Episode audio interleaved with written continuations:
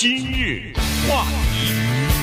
欢迎收听由中讯和高宁为您主持的今日话题。在新冠疫情已经到现在蔓延差不多快一年了哈，那么呃总结一下这个经验呢，我们就发现，在全球的一些国家当中呢，有的国家是早期就采取了比较严格的这个措施啊，所以呢控制的比较好；有一些国家呢在早期控制的还不错，但是后来呢出现了一些转反复啊。这个还有一些国家呢是通过经验当中呢。呃，或者是这个错误的政策当中呢，学习了一些经验，然后逐渐的呃来加以改善。那么基本上来说呢，一般的人都认为说，呃，要想控制好这个疫情，不让它发展呢，具备要具备这么几个条件哈。一个国家必须要比较富裕，第二呢，他们的科技的发展要比较先进，第三呢，就是说，呃，他们的公共卫生的记录呢要比较好，一直都是比较安全的。那么具备这些条件呢，应该就具备了可以控制疫情。情的这个必要的这这几个要素了哈，但是实际上呢也不尽然啊，因为在欧洲呢，包括美国具备这些要素，呃，欧洲的一些国家也具备这些要素，但是在控制疫情方面呢一塌糊涂啊，做的是非常差的。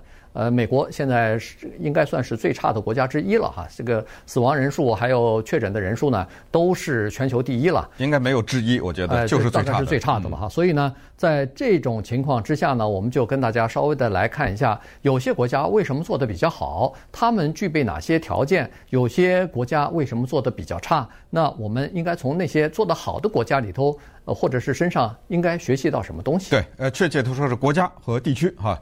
呃，因为这个太重要了。我们现在说的是一个人命关天的问题，看到的都是统计数字，但是为什么在这个地区或者这个国家生活，这个统计数字就这么低？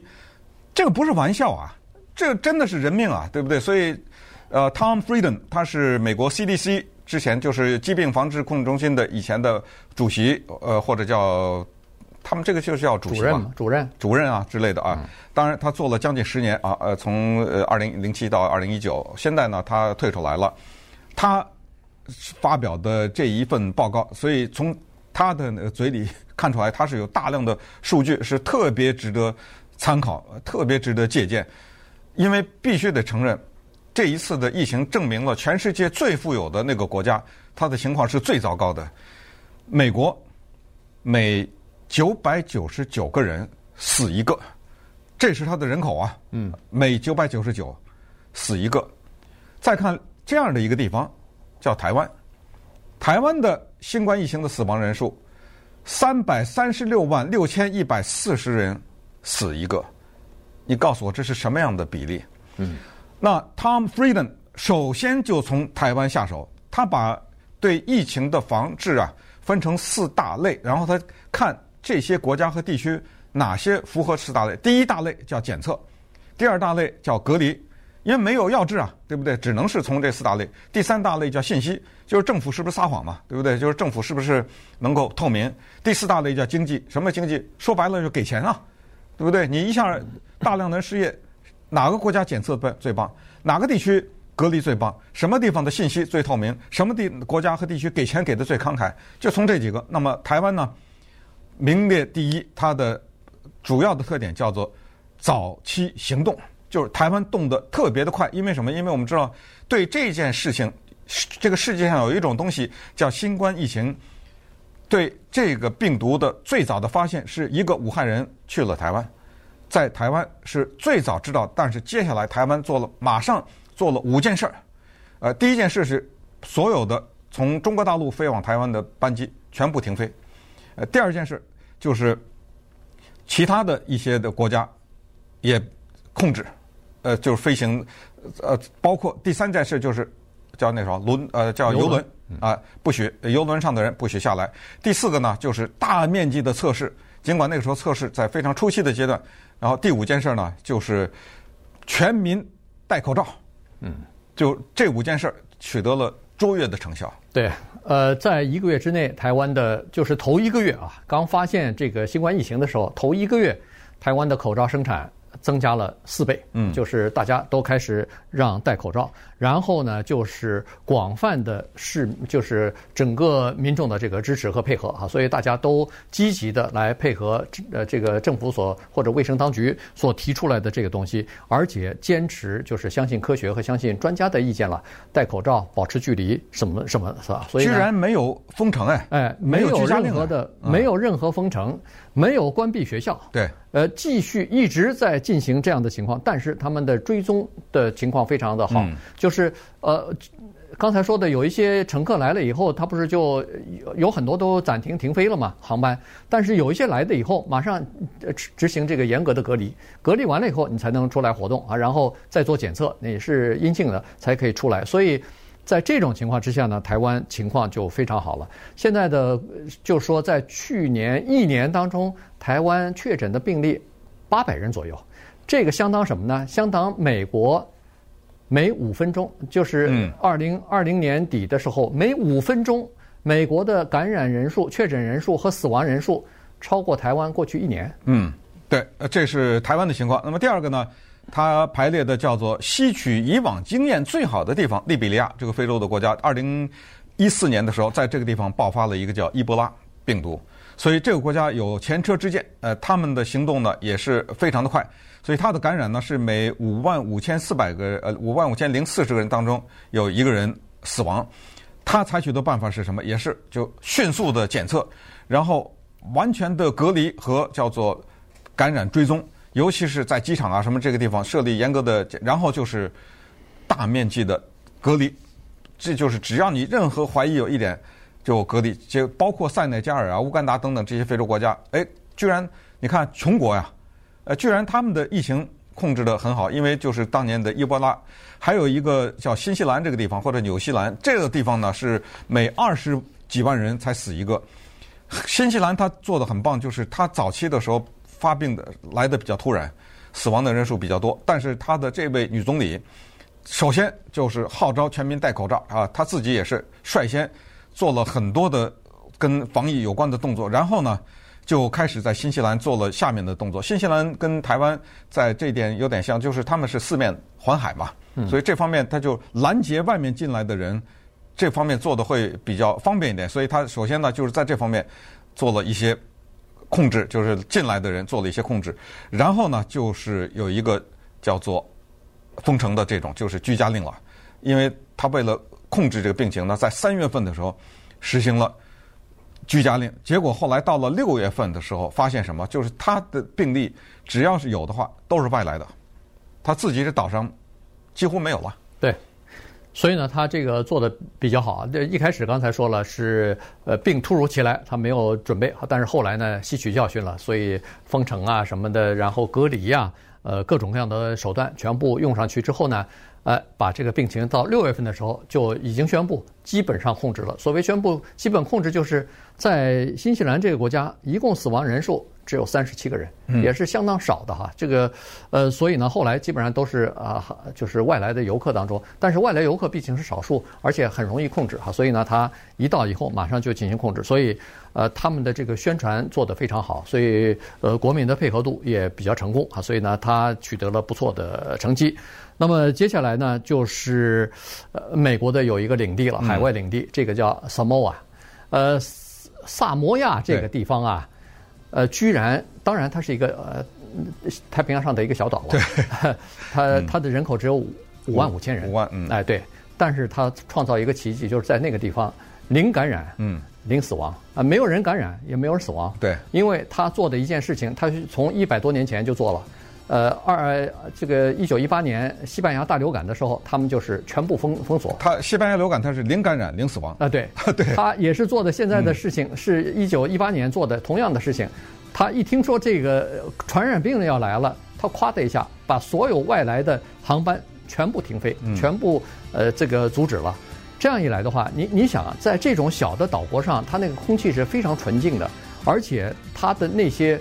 就是岛民啊，因为和外界接触的很少啊，他们是，我相信他们是比较容易感染的，因为你跟外面哎，跟外面接触的越少，你的抵抗力就越差嘛，各种各样的病毒就接触的少嘛，所以他们就采取断然措施。这样一来的话呢，在岛内没有任何影响，不需要戴口罩，不需要保持呃社交距离，和平常的生活一样。他只是把外面的进来的这个病源啊给切断了，所以反而造成了内部呢是非常纯净的这么一个环境。于是他就得到了零零污染或者是零感染、零死亡这么优异成绩了。今日话题。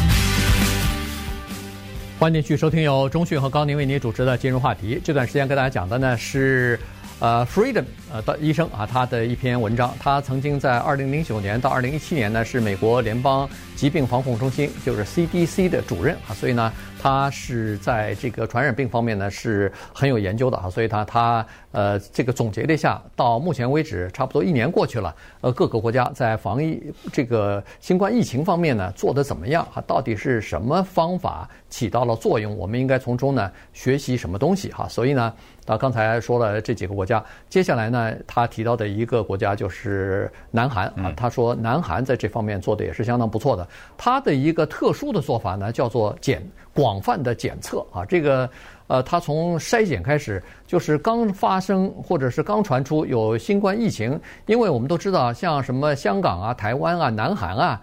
这个是和中国呃这个贸易来往比较多的国家，而且又是在呃隔壁哈，在这个接接壤的国家，所以呢，这个新冠疫情刚出来的时候呢，他们就呃采取了一些呃就是做法，其中之一就是广泛的在筛筛检哈，在检测。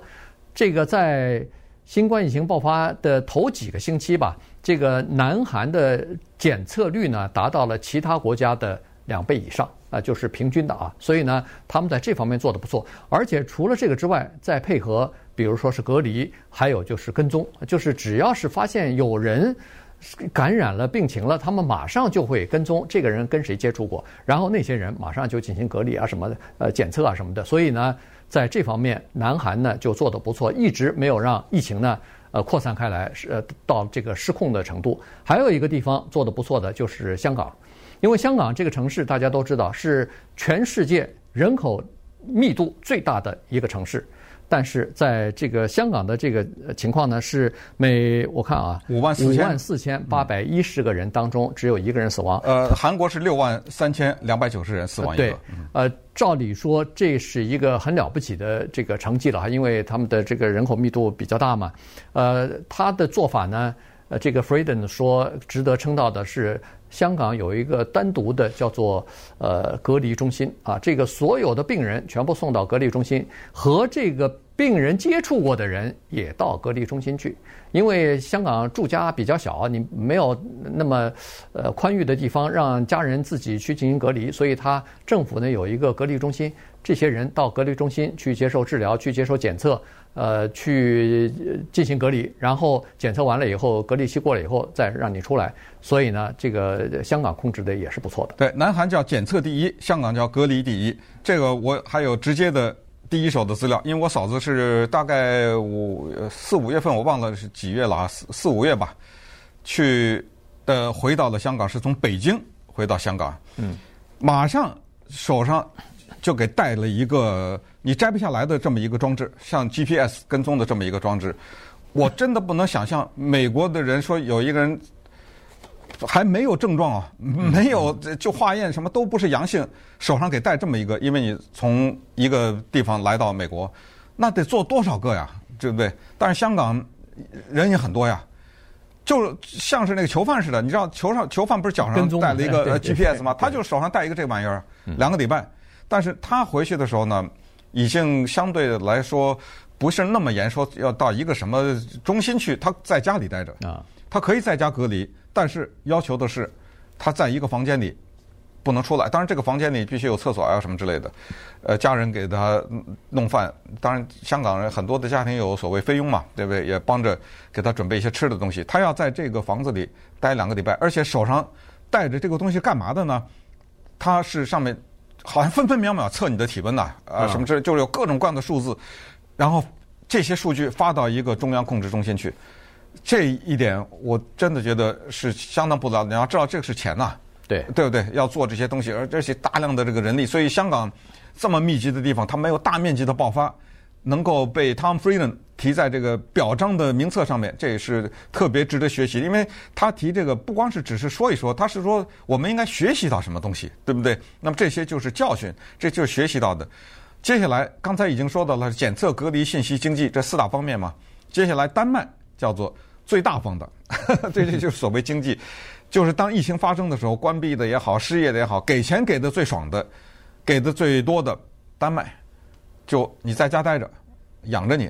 我们国家有钱，当然这个跟它的经济基础啊，以及它的人口啊等等这些都有关了。这个不能强行的搬到美国。其实美国不错了，美国我觉得很不错。包括当时给钱的时候，咱们看到多少来自中国大陆的消息，因为中国这方面没有这么多钱给 这么老百姓嘛，很多人羡慕啊，说美国人给很多钱。还有一个国家给钱给的很爽，其实也并不是很富有的一个国家，就是印度。嗯，这次也被 Tom Frieden 提名了，还有就是哥伦比亚，这这三个国家被提名是他们在经济援助方面不错，呃，委内瑞拉，委内瑞拉也不错。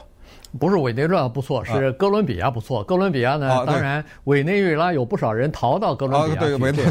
对。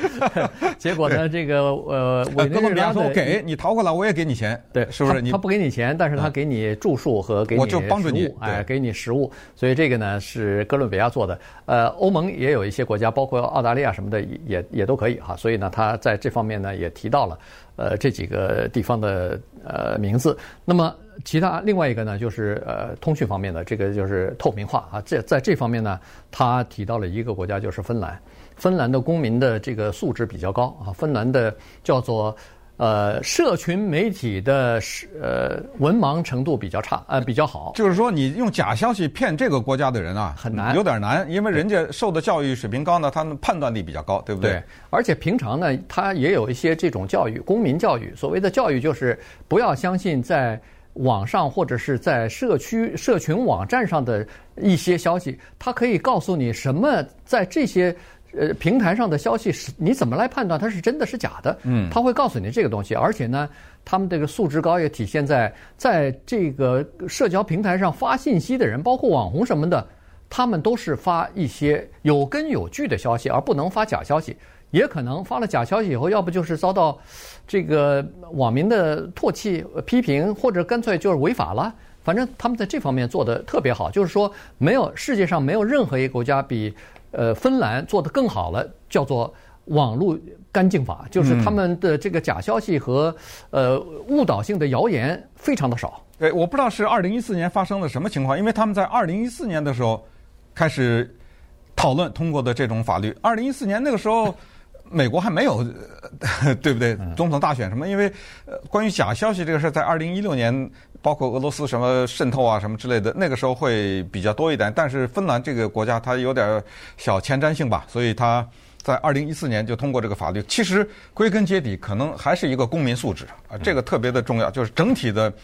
素质比较高的话，你这这就是说你轻易想骗我，对不对？对，没没那么容易，就是这么一回事儿。呃，接下来呢，像南非啊等等，德国呀等等这些国家呢，也都在榜上啊。他们这些国家做的有都也都不错。但是 Tom Friedman 呢，他在这个文章的其实核心呢是想说，疫苗啊什么什么，慢慢的呢，新冠疫情会过去。但是他强调一个，就是还会有下一次。下一次它不叫新冠病毒了，它叫一个别的东西了，嗯、对不对？就是人类以后还会面临更多的挑战，而全世界是交织在一起的，所以呢，我们必须得把这一次新冠作为教训，才能使得下一次能够更成功的抵挡，不管是什么形式出现的病毒。